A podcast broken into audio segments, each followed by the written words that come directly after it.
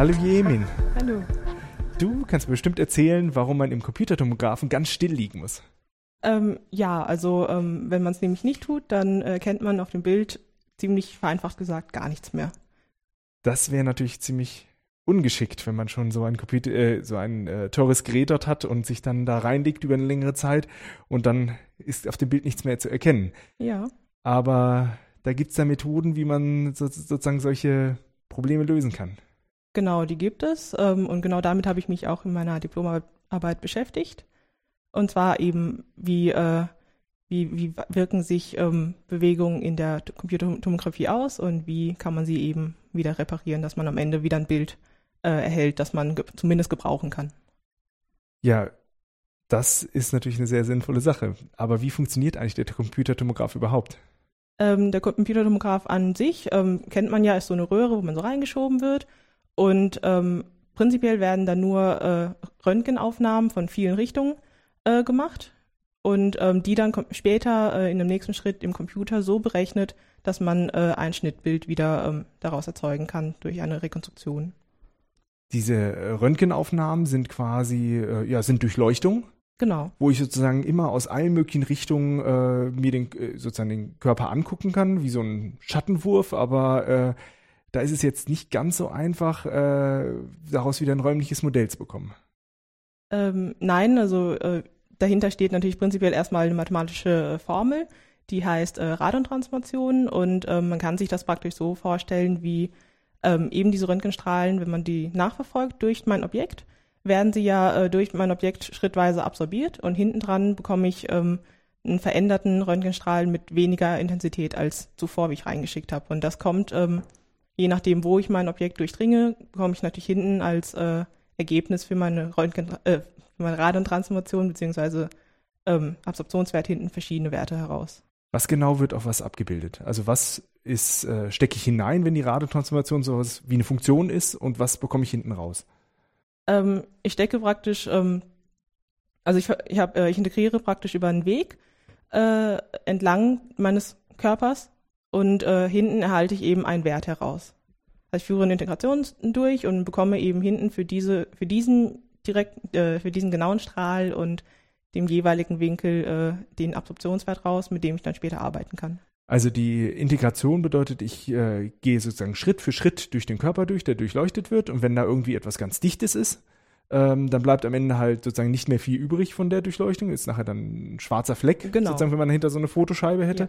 Und ähm, wenn ich äh, sozusagen da nur Luft habe, dann geht es durch. Geht es einfach und, durch und bleibt äh, so, wie es ist. Das heißt, die Radiotransformation nimmt mir also hin, welche, aus welcher Richtung mache ich sozusagen ein Bild mit lauter parallelen Strahlen. Und ähm, ja, korrigiere mich, wenn ich da jetzt was Falsches erzähle. Ähm, ja, also äh, in der modernen Computertomographie, in der medizinischen, hat man häufig äh, statt den parallelen Strahlen natürlich äh, ähm, so, ein, das heißt Fanbeam, also praktisch einen fächerartigen Strahlenverlauf. Da äh, ähm, habe ich eben keine parallelen Strahlen, sondern fächerartige. Ähm, prinzipiell äh, funktioniert aber die Berechnung jedes einzelnen Strahls ähnlich. Man hat halt einfach andere Winkel und äh, ähm, Bewegungen, die man halt, äh, Positionen, die man äh, hat. Ja, durch, wie, wie man es durchleuchtet. Das heißt, ich genau. gebe den Winkel vor, dann entweder eine punktförmige Strahlenquelle, um so einen, so einen Fächer zu erzeugen, oder ja. sozusagen eine ganze Linie, wo sozusagen durchstrahlt wird. Genau. Und äh, ich stecke trotzdem auch noch rein, dass natürlich da ein Körper drin, drin vorkommt. Genau, also in der Röhre habe ich eben das Objekt oder ich, wenn ich drin liege. Ähm, in der, Im mathematischen Modell ähm, äh, zeige ich das durch eine Objektfunktion eben mit verschiedenen Werten an verschiedenen Orten. Das heißt also, die Radiotransformation nimmt das Objekt und bildet dann für jede Richtung, aus der ich sozusagen die Abbildung erzeugen kann, ähm, sozusagen führt sie durch Durchleuchtung durch und liefert nachher da hinten dann ein, sozusagen ein Bild, was, die, was der Durchleuchtung entspricht. Genau, also das heißt in dem Fall dann Projektionen und äh, für jeden Winkel habe ich eben viele äh, Projektionen, die ich, äh, für jeden Winkel eine Projektion, also viele Projektionen, die ich dann später wieder zu einem Schnittbild verrechnen kann. Und das ist sozusagen die Datenquelle. Die Radentransformation bildet ab, was eigentlich die, äh, der Computertomograph erstmal aufnimmt, wenn man in der Röhre liegt. Genau, das ist dann praktisch der Datensatz, den ich als, äh, den ich bekomme und mit dem ich dann arbeiten werde. Dann und, und wenn jetzt sozusagen der Körper sich nicht bewegt, dann sollte ich aus diesem Bild sozusagen problemlos wieder zu einem räumlichen Abbild kommen. Genau, also da kann man einfach die ganzen Standardmethoden der Re Rekonstruktion äh, äh, verwenden. Eine davon zum Beispiel die gefilterte Rückprojektion.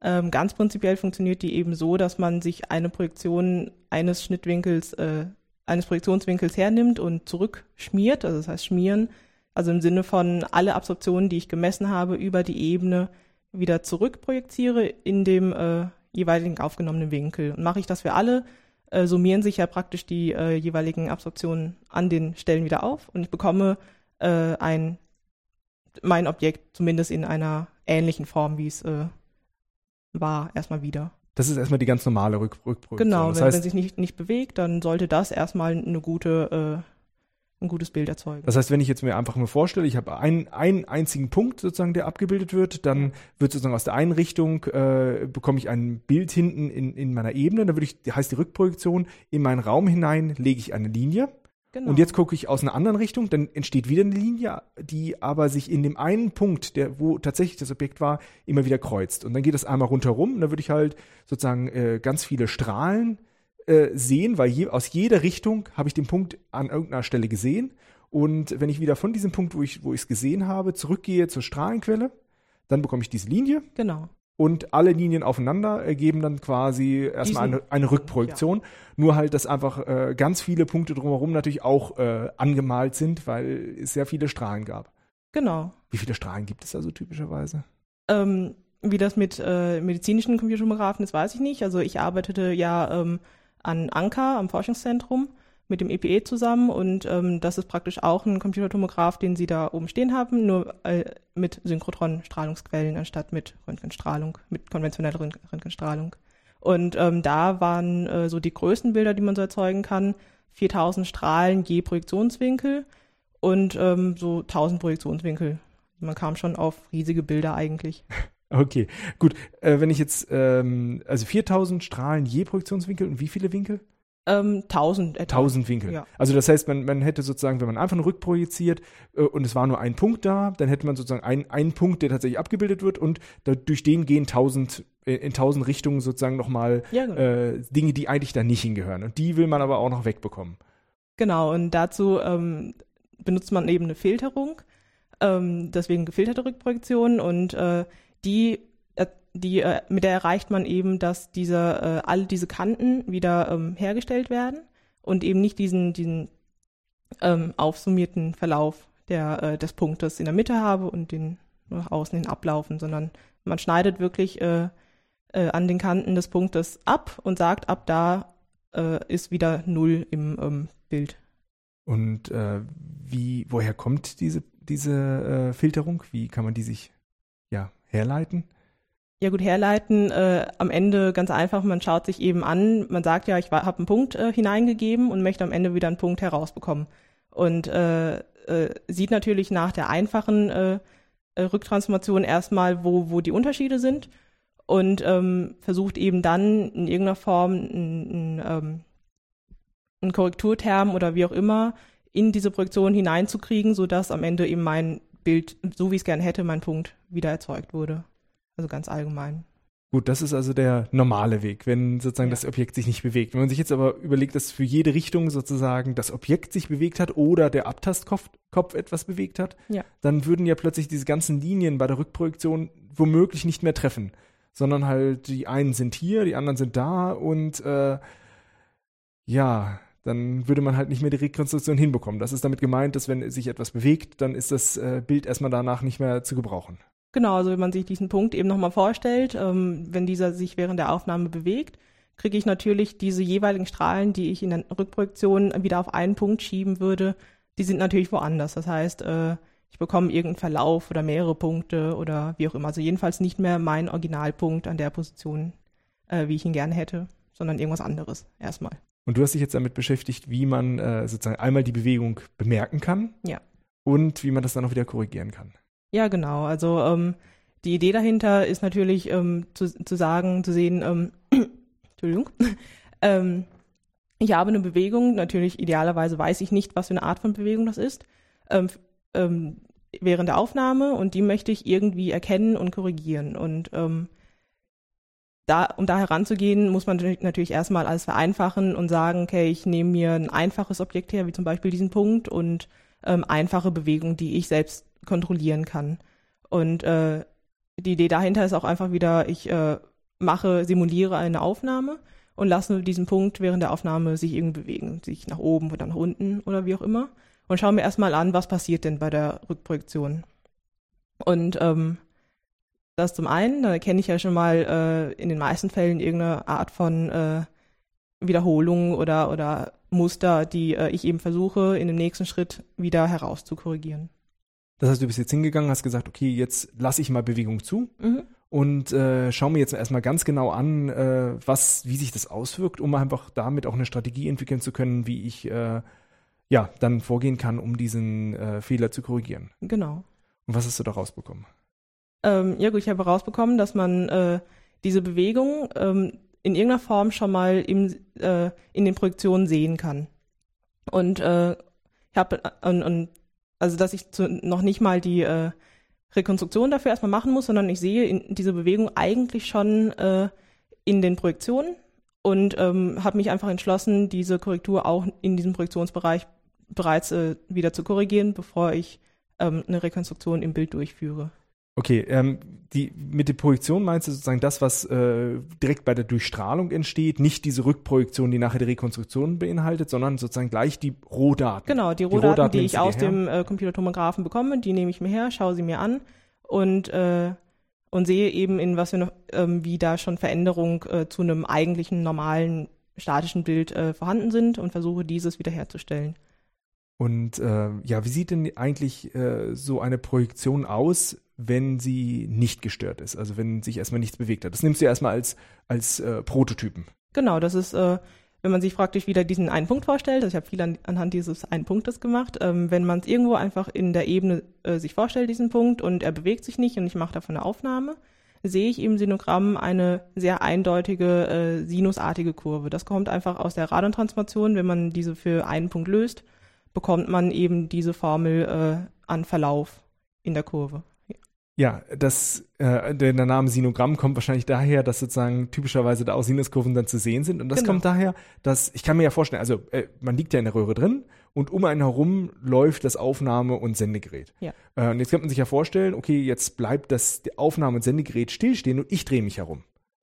Und wenn ich halt mir jetzt sozusagen, äh, wenn ich mich sozusagen im, im Kreis drehe, und äh, ich gucke mir die Projektion von einem Punkt, der irgendwo auf einer Kreisscheibe äh, ist, an auf eine Wand. Dann bekomme ich ja genau Sinus genau. bzw. Cosinus heraus. Genau, so, so äh, entsteht eben auch diese Kurve für diesen einen Punkt. Genau, die, wenn ich je weiter ich vom Drehzentrum weg bin, desto größer ist die Amplitude. Ja. Und wenn ich nah dran bin, eben kürzer. Und je nachdem, wo ich im Körper verglichen zum Drehzentrum stehe, das ist eben dann die Phase. Genau. Also und, wo es ähm, startet, ob es als Sinus startet, als Cosinus oder irgendwie anders verschoben. Ja, genau. Und was man wirklich festhalten kann, ist, dass ich äh, dadurch, dass ja meine Projektion, meine Aufnahmen immer um 180 Grad gedreht sind, weiß ich auch genau, dass eine halbe Periode ähm, äh, von der Kurve eingenommen wird. Ach, man nimmt gar nicht komplett 360 Grad auf, sondern 180 Grad. Ja, 180 Grad reichen, weil danach wiederholen sich ja äh, die das klingt logisch, weil danach würde man einfach nur den Körper wieder von der anderen Seite sehen genau. und für eine Durchstrahlung äh, gibt es ja keinen Unterschied. Genau, für das Bild reichen erstmal 180 Grad. Für den Computertomographen ist also von hinten wie von vorn. Ja. Und ähm, das heißt sozusagen, der normale Weg äh, ist sozusagen, äh, wenn man dann einzelne Punkten sich anguckt, sieht man, dieser Punkt bewegt sich sozusagen in diesen, durch diesen Raum hinweg wie eine Sinuskurve in quasi einer Ebene. Genau. Und wenn er sich bewegt, dann wenn er sich bewegt, ist es in irgendeiner Form anders. Also wenn man sich zum Beispiel vorstellt, äh, er springt äh, irgendwann abrupt während der Aufnahme von, von einem Punkt zum anderen, sehe ich eben äh, ab dem, diesem jenen Projektionswinkel eine andere Kurve, die dazugehörig ist, die eben ab, nur abhängig davon ist, äh, an welcher Stelle mein Punkt äh, in der Ebene sich befindet. Und damit kannst du dann sozusagen die Bewegung direkt detektieren. Wenn du siehst, etwas, äh, ein einzelner Punkt verhält sich nicht wie eine Sinuskurve in einem Abbild. Genau, also immer wenn ich eine Veränderung habe von dieser einen Sinuskurve, ähm, weiß ich, es hat sich irgendwas bewegt und die Idee äh, dahinter ist eben zu sagen, dieser Punkt muss wieder auf diese Sinuskurve ähm, zurückgeschoben werden, dass ich äh, in der Rückprojektion wieder einen Punkt im Bild in der Ebene haben werde. Gut, dann gehen wir jetzt mal von vorne los. Also, man liegt in der Röhre drin und äh, es gibt eine, eine Strahlungsquelle. Entweder ist es eine ganze Linie oder halt ein Punkt. Ja. Beziehungsweise ja, eine ganze Fläche oder ein Punkt sollte man eher sagen. Genau. Ähm, einmal kommen halt parallele Strahlen raus, äh, die auf der anderen Seite aufgefangen werden von der, von der sozusagen Empfängerplatte. Oder, äh, ja genau, im, in allen Fällen ist auf der anderen Seite eine Empfängerplatte, die ist vielleicht platt oder rund, je nachdem, ob man halt so, Ja. ein, so einen Fan hat oder parallele Strahlen. Und äh, jetzt in der Analyse äh, stellst du dir vor, du hast genau einen Punkt, Mhm. den du jetzt verfolgst. Und du nimmst jetzt sozusagen nur die eine Ebene, in der sich dieser Punkt bewegt, wenn du rundherum gehst, heraus. Ja, genau. Also So, so, weil sonst könnte ich ja, käme ich ja nicht zu, zu, zu, zu Kurven, die, wo, wo drin sich's bewegt, weil der würde eventuell sich ja ähm, aus der Ebene herausheben. Also sozusagen, ich nehme jetzt den äh, zum Beispiel beim Bauchnabel und schneide jetzt genau die Ebene meines, meines, Ja. äh, meines Bauchnabels raus. Das heißt einmal sozusagen rund um den Bauch herum. Und ich würde den, den Punkt des Bauchnabels quasi dann in diesem Sinogramm sehen. Und ich gucke mir jetzt in diesem Sinogramm tatsächlich nur genau diesen Schnitt durch den Körper durch. Wäre nicht gesund für mich, aber wenn man es aufschneiden würde quasi. Und ähm, da, darin gucke ich mir das jetzt an und äh, würde jetzt sozusagen einen, im Fall, wo ich mich nicht bewege oder die Kamera sozusagen ungestört ist, äh, eine Sinuskurve sehen. Wenn aber sozusagen da ein, ein äh, Sprung drin ist, sozusagen auf einmal hüpft die, äh, sozusagen die, die, die, äh, der Punkt, wo die Abbildung des Punktes irgendwie etwas nach oben oder nach unten, dann bedeutet das, es hat sich was bewegt. Ist die Amplitude nachher kleiner, dann ist mein Punkt näher zum Genau. Rotationsmittelpunkt gerutscht. Ist die, äh, der, die Amplitude nachher größer, dann ist er weiter nach außen gerutscht. Ja, genau, so kann man sich, denke ich, vorstellen.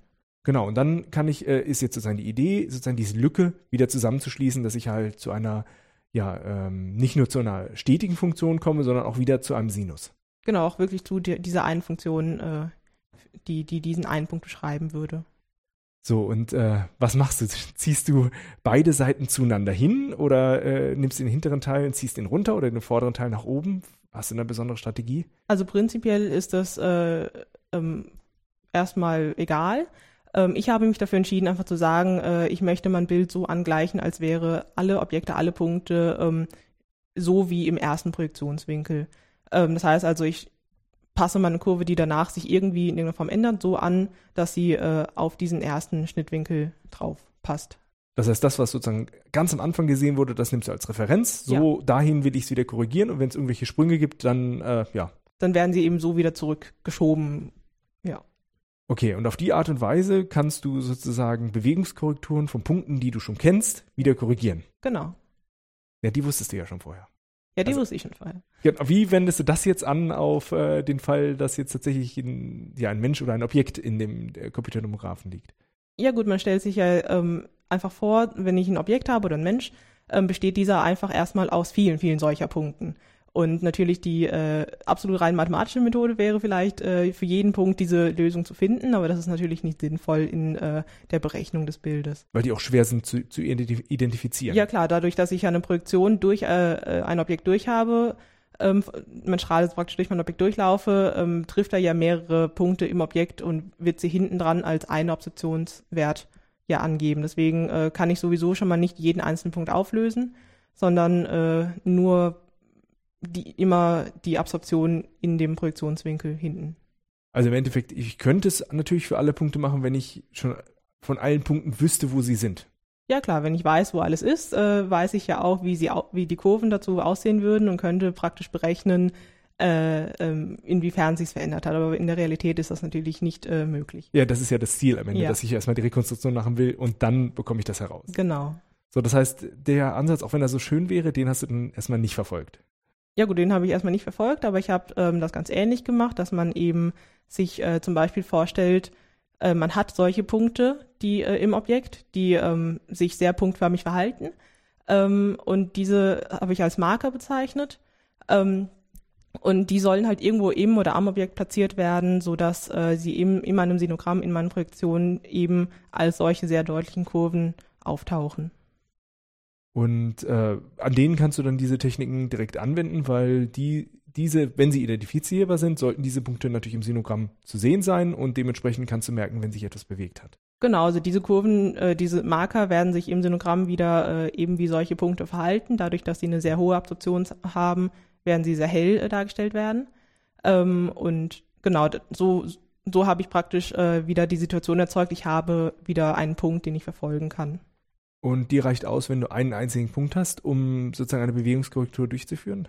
Äh, das kommt stark darauf an, was für Bewegungen ich durchführen möchte. Ähm, Habe ich einen Punkt, kann ich zum Beispiel äh, Transaktionen im gesamten Objekt ähm, verfolgen. Das heißt, äh, ich habe, also wenn sich mein Objekt wirklich im Ganzen bewegt, ähm, kann ich das äh, in, in einem Marker sehen.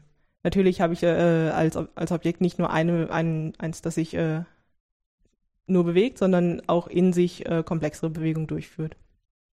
Und dann äh, benutzt du mehrere Marker. Genau, die Lösung dazu ist praktisch mehrere Marker zu benutzen, wobei man da natürlich auch beschränkt ist, äh, ähm, wie viele man benutzt, weil irgendwann kommt man natürlich wieder an Rechengrenzen. Aber genau, die, die Idee ist einfach, je mehr Marker ich habe, desto mehr, äh, mehr und komplexere Bewegungen kann ich ähm, einfach später erkennen. Zum Beispiel irgendwelche abschnittsweisen Bewegungen oder ähm, Skalierung, wenn ich zwei Marker habe oder so im Körper. Was hast du jetzt in deiner Arbeit sozusagen dir als Ansatz gewählt? Ähm, ich habe zwei Marker gewählt, ähm, damit ich äh, Transaktion und Skalierung im gesamten Objekt äh, sehen kann und noch einen dritten, damit ich immer einen sichtbar habe. Das musst du jetzt erklären, warum du jetzt doch einen dritten brauchst, wenn du sagst, du hast eigentlich, äh, dir würden zwei reichen. Ähm, der dritte ist einfach, wie gesagt, für die Sichtbarkeit.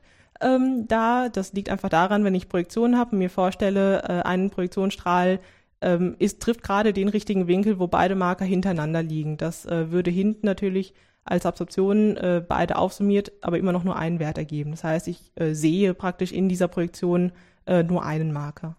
Das heißt, wenn die sozusagen in einer Linie sind, dann werden zwei Marker plötzlich zu einem Marker und äh, in dem Fall hättest du ein Problem, du könntest nicht mehr unterscheiden, äh, wer hat jetzt einen Sprung gemacht genau. oder wer hat eine Bewegung gemacht. Und wenn du aber jetzt sozusagen drei Marker hast, kannst du sozusagen trotzdem wieder, wenn der dann der, der dürfte eben nicht in, in, in einer Linie mit den anderen beiden sein. Wenn der halt irgendwo anders ist, dass sie ein Dreieck bilden, ja. das tatsächlich eine Fläche hat, dann äh, siehst du immer mindestens zwei und kannst damit sozusagen eine äh, Translation und Skalierung im Sinogramm genau. durchführen. Das heißt sozusagen, äh, ja, einmal äh, es verschieben, bis es passt. Und wenn, wenn allein Verschiebung nicht reicht, dass sozusagen diese beiden Kurven auch noch irgendwie gestreckt werden mit dem Faktor, dass die wieder aufeinander sitzen. Ja, genau.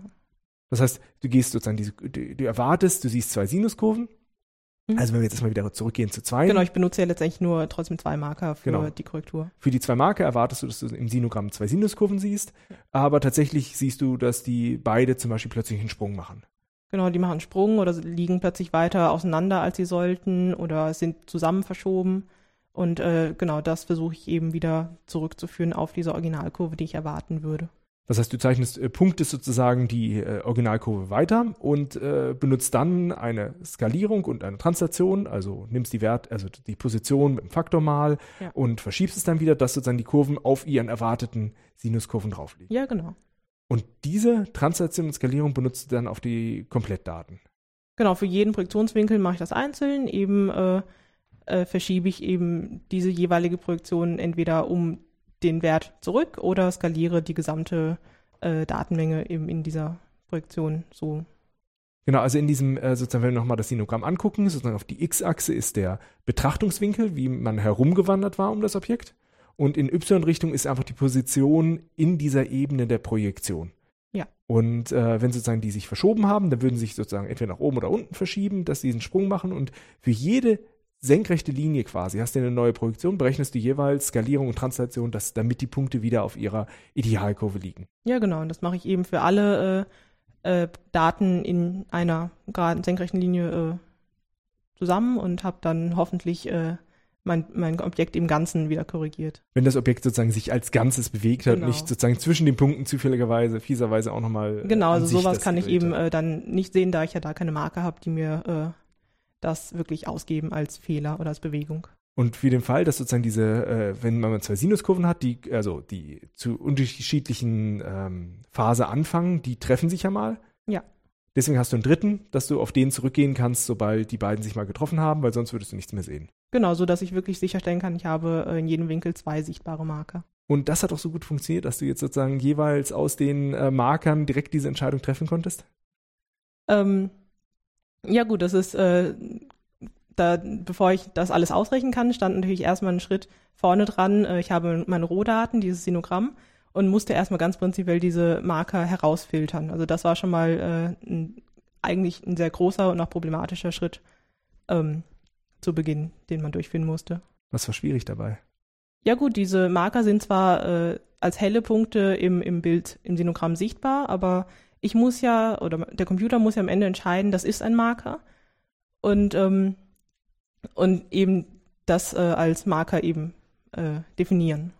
Also nicht nur das, also wir Menschen würden ja sofort äh, erkennen, dass die Linien müssen so und so aussehen. Der Computer, der muss, hat aber quasi dann erstmal nur so eine Linie und in, an bestimmten Stellen neben den normalen Daten sind halt helle Punkte und genau. die muss er identifizieren, das muss der Marker sein. Und der Marker, der muss ja nicht genau in einem einzigen Pixel liegen, sondern kann womöglich über zwei, drei Pixel liegen. Klar, dadurch, äh, ich versuche natürlich, äh, ich stelle mir natürlich kompakte Marker vor, sodass ich diese Punktähnlichkeit äh, habe, aber natürlich in der Realität habe ich ja in irgendeiner Form eine Ausdehnung und die wird auch mit aufgenommen, sodass sich dieser helle Bereich über mehrere Pixel erstrecken wird. Und dann legst du einfach einen Punkt fest, das ist jetzt die Position meines Markers in die, innerhalb dieses helleren Bereichs. Genau, also da kann man einfach zum Beispiel sagen, das mittlere äh, Stück davon oder so. Oh, ja, das wird natürlich kritisch, sobald zwei Marker sozusagen in eine Linie rutschen, dann hast du ja plötzlich auf einmal ja ein sehr breites Stück und äh, das sind eigentlich dann beide Marker. Genau, eigentlich, wären das beide Marker und wenn die plötzlich anfangen würden, sich zu überschneiden, würde der Computer das als einen Marker nur noch äh, erkennen und den mittleren Bereich nehmen. Also das sind wirklich auch Dinge, äh, die sind vorhanden und die ähm, stören natürlich äh, die Genauigkeit. Und wenn du jetzt, also das ist natürlich jetzt ein Sonderfall, wenn die aufeinander rutschen, äh, angenommen, sie sind jetzt, äh, ein Marker ist wirklich isoliert und alleine, ähm, wenn du dann sozusagen den detektiert hast, ist auch tatsächlich so eine schöne Sinuskurve rausgekommen oder gab es da auch Schwierigkeiten? Ja gut, da äh, habe ich das erstmal gemacht, gab es natürlich im nächsten Schritt äh, wieder neue Probleme. Und zwar ähm, da das lag wieder am, am Bild an sich, ich habe die Marker äh, extrahiert anhand der hellen Stellen. Äh, aber der Computer ist natürlich in nicht in der Lage, äh, die schon mal zu sortieren. Das heißt, er fängt an, immer äh, äh, ganz unten äh, im Objekt sich die Daten durchzuschauen. Und immer dann, wenn äh, der, der Punkt, der Pixel hell genug war, äh, definiert er ihn als, als Marker. Ähm, und das macht er natürlich für jeden Winkel von, von links nach rechts zum Beispiel. Und äh, da kann ich natürlich nicht erwarten, dass ich ähm, eine ne sortierte Marke habe. Äh, ach, du hast dann quasi das Problem, äh, unten, das ist erstmal die Eins und sobald er jetzt jemand anderen kreuzt, dann äh, müsste die Eins eigentlich weiter nach oben gehen, aber der Gekreuzte geht zufälligerweise nach unten und weil der Computer immer wieder neu anfängt, würde für ihn die Eins plötzlich einen Knick machen und nach unten wieder losgehen. Geht hoch, macht einen Knick und geht wieder runter. Und dann hast du natürlich ein Problem, weil das wird ja, gut, dann ganz sicher nicht genau. dem Sinus entsprechen, genau, obwohl eigentlich wäre es richtig äh, haben wir das richtige Bild gesehen, nur der Computer, wenn er einfach durchzählt, macht er Quatsch. Und dann musstest du ja. das quasi berücksichtigen und solche Kreuzungssituationen erkennen und dementsprechend die äh, Detektion einfach umschalten, dass er ähm, äh, ja dann den oberen als die Nummer eins sieht, äh, weil er halt den anderen gekreuzt hat. Ja, genau. Also praktisch immer dann, wenn ich eine Kreuzung habe, äh, lege ich fest, da die darauffolgenden äh, Werte, paar Werte sind natürlich verdreht, vertauscht und das muss eben einfach korrigiert werden damit ich am Ende eine Kurve habe, so wie sie als Marker ähm, äh, eben ist. Und dann, also sozusagen, wenn du das erreicht hast, dann konntest du deine normalen äh, Verfahren anwenden, hast sozusagen zwei Marker gewählt, die sichtbar sind ja. und dementsprechend konntest du für jeden Winkel die Korrektur ausrechnen äh, und diese Korrektur dann auf das Bild anwenden und hast dann halt ein, hoffentlich danach ein ungestörtes Sinogramm. Genau. Und das wurde dann für die äh, Rekonstruktion äh, benutzt. Genau, das konnte ich einfach, wenn ich alles äh, korrigiert habe, ganz normal in die Rekonstruktionsmethoden äh, weitergeben und die haben dann alles weitere ähm, gemacht. Und hat es funktioniert? Äh, es hat erstaunlich gut funktioniert. Ähm, man hat wirklich äh, durchaus das Objekt erstmal wieder gesehen. Also man hat es als solches erkannt, was ich eingegeben habe. Äh, natürlich ähm, war das alles nicht perfekt. Man hat viele ähm, Bildfehler noch gehabt, einfach durch, durch irgendwelche Rundungsfehler in der, in der Markerextraktion oder einfach in jedem Schritt, den man durchgeführt hat, gab es in irgendeiner Form äh, Ungenauigkeiten, die sich natürlich aufsummiert haben, die sich später auch im Bild wieder gespiegelt haben. Aber es war zumindest besser, als hättest du die Korrektur nicht gemacht. Ja, das auf jeden Fall. Also wie gesagt, man konnte auf jeden Fall erkennen, äh, was es war. Das konnte man eben, wenn man äh, das mit den Bildern verglichen hatte, äh, äh, ohne Korrektur, ähm, gab es wirklich schon mal äh, wesentliche Verbesserungen. Und du sagst, du hast es bei, de bei den Daten, wo du es probiert hast, was hast du als Test benutzt? Ähm, also ich habe eine reine Simulationsumgebung äh, mir geschaffen. Also ich habe ähm, das sogenannte Shep-Logan-Phantom benutzt. Das ist ähm, so ein Objekt aus 13, meine ich, Ellipsen sind das, ähm, die alle irgendwie unterschiedlich gelagert sind, unterschiedlich groß sind, unterschiedliche äh, äh, Dichten haben. Und das wird einfach äh, in der Computertomographie allgemein als äh, das Objekt benutzt, um, um äh, Dinge äh, um herauszufinden, um äh, eben Rekonstruktionsverfahren zu überprüfen und all das. Das heißt, du hast sozusagen dein, deine Versuche an synthetischen Daten äh, genau. probiert und äh, die waren dann aber immer sozusagen perfekt äh, in der Darstellung, aus, abgesehen davon, dass du künstliche Bewegungen eingebaut hast. Genau, also bis auf die künstlichen Bewegungen waren die in sich soweit äh, auch in Ordnung, was man natürlich, wenn man äh, einen Schritt weitergehen möchte, äh, in reale Datensituationen das natürlich nicht hat. Ähm, und du hast sozusagen in diese in dieses äh, Shep Logan Phantom dann dir äh, Marker selbstständig, äh, also so eigene Marker eingebaut oder hast du etwas vom Phantom benutzt als Marker? Ähm, also in der einfachsten Form habe ich eben meine Marker erstmal eingebaut, eben als als helle Punkte oder dichte Punkte und äh, mir dann praktisch angeschaut, inwiefern die äh, im Sinogramm sichtbar waren. Und das, das könnte man jetzt auch in reell auch tatsächlich auch so ausprobieren. Also wenn man jetzt sozusagen ein, ein Objekt sozusagen äh, mit Markern versehen würde, könnte man theoretisch einen Algorithmus darauf anwenden. Oder gibt es da jetzt Probleme, die, die, sich da noch in den Weg stellen würden? Also wenn man es wirklich schaffen würde, äh, ins Objekt oder an das Objekt wahrscheinlich eher äh, Marker heran, heranzubringen, äh, könnte ich mir schon vorstellen, dass man damit schon einige Ergebnisse hat. Der, das eigentliche Problem ist wirklich, äh, diese Situation hat man nicht. Also man kann äh, meistens eben an so einen Patienten, an so einen Patienten wahrscheinlich eher äh, so Marker anbringen, aber meistens hat man sie ja doch nicht. Also im Normalfall werden, die, werden Patienten ja ohne Marker aufgenommen. Naja, ich meine, wenn jetzt ein Kabel äh, irgendwo am Körper liegt, was fürs Gerät braucht, äh, was man fürs Gerät braucht für einen Betrieb, äh, dann würde man das Kabel ja auch in, im Bild sehen. Ja, klar. Das wäre ja so ein Beispiel. Also ein Kabel, ja. das von oben nach unten geht. Also so ein Marker ist ja nicht im Raum nur ein Punkt, sondern in jeder Ebene bräuchten wir ja diesen Marker. Ja. Und es sei denn, man, man benutzt die Daten jetzt für andere Schnittebenen, aber wenn jetzt sozusagen ein Kabel von unten nach oben durchgeht, also oder drei Kabel äh, außen am Körper, dann hätte ich drei Marker, die man verwenden könnte. Ja, klar, dann äh, könnte man das zum Beispiel äh, als Marker benutzen. Ähm, aber das hat, hast du jetzt noch nicht probieren können. Nein, also ich konnte wirklich nur äh, mit meinen simulierten Daten äh, arbeiten und kam da jetzt nicht dazu. Wie hast du simuliert? Also was hast du benutzt, um die Simulationen zu rechnen? Äh, dafür habe ich eigentlich nur MATLAB benutzt. Also äh, MATLAB selbst hat eine Funktion, äh, die mir die Radontransformationen auf das Objekt ähm, anwendet und hinten mir ein Sinogramm erstellt. Und du hast sozusagen, ähm, äh, aber bevor du die Radontransformation dann anwendest, sozusagen künstlich dein Objekt äh, sich bewegen lassen. Ja, genau. Ich habe praktisch gesagt, äh, jetzt nehme ich Winkel Nummer 1 auf, der, das ist mein Objekt und äh, zum späteren Winkel ist mein Objekt jetzt woanders und so äh, habe ich eben die einzelnen Projektionen erzeugt nacheinander. Und bist dann auch zum Schluss gekommen, dass es eigentlich ganz gut funktioniert. Wenn äh, in der Rekonstruktion, das kann man natürlich hoffen, dass es auch bei reellen Daten so funktioniert. Was hat dich denn besonders fasziniert bei der ganzen Aufgabenstellung? Ähm, ja gut, fasziniert natürlich erstmal, dass ich äh, ein sehr, sehr konkretes Problem bekommen habe. Also ähm, zu, zu sagen, äh, ich habe jetzt einen Computertomographen, ich habe jetzt ein Objekt, möchte es aufnehmen, aber es bewegt sich. Und äh, ich habe ja die Bilder gesehen, äh, die sind danach halt wirklich fast nicht zu gebrauchen. Und ähm, dass man da halt wirklich äh, eine Lösung dazu finden sollte und auch konnte am Ende. Also das fand ich am Ende wirklich sehr interessant, dass man das wirklich machen konnte. Naja, ich meine, das äh, Stillliegen ist ja auch nicht ganz einfach. Ich meine, man muss atmen. Ja. Typischerweise. Ja. Das heißt, man bewegt sich eigentlich immer und diese Bewegung und das Herz schlägt ja zum Beispiel auch. Also äh, es gibt Bewegungen, die kann man überhaupt nicht unterdrücken oder äh, verhindern. Und äh, wenn man jetzt sagen würde, man möchte äh, nicht nur sozusagen die Bewegung des gesamten Körpers, sondern auch so eine Bewegung im Körper äh, rekonstruieren, dann könnte man das mit einfach mehr Markern, die drin sind, äh, ja, verwirklichen. Genau, wenn man irgendwie die Möglichkeit hat, die Marker einzusetzen, könnte man das, könnte man sich gut vorstellen, auch komplexere Bewegungen natürlich zu sehen. Oder man schafft dann doch diese Idee irgendwie, dass man die schon vorhandene Geometrie nutzt, ja. um äh, ohne Marker zu hantieren. Genau, Aber dann müsste man dann den gesamten Prozess wahrscheinlich zusammenfügen, die Rekonstruktion mit dieser Korrektur genau. und das sozusagen in, in einem Bild zu sehen. Genau, also das äh, wäre eh äh, das wahrscheinlich sinnvollere zu sagen, ähm, ich weiß ja, wie mein Objekt aussieht und, da, und nutze eben die Informationen wie zum Beispiel Atmung, das ja eine sehr periodische Bewegung ist, dass man eben diese in irgendeiner Form auch mitnutzen kann. Ähm, hast du erwartet, dass du, als du dieses Studium angefangen hast, mal zu so einem Projekt zu kommen?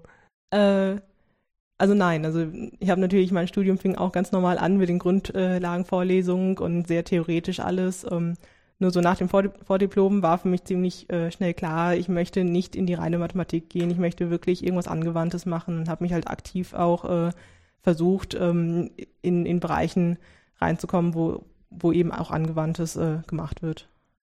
Ja, und du hast dich jetzt damit beschäftigt, wie man äh, ja dafür in Zukunft sich in den Computertomographen legen kann und nicht ganz still sein muss. Ja. Ja, das finde ich klasse. Yuemin, vielen Dank und äh, ich bin gespannt, wie dein Verfahren dann auch auf echten Daten mal funktioniert. Ja, ich auch.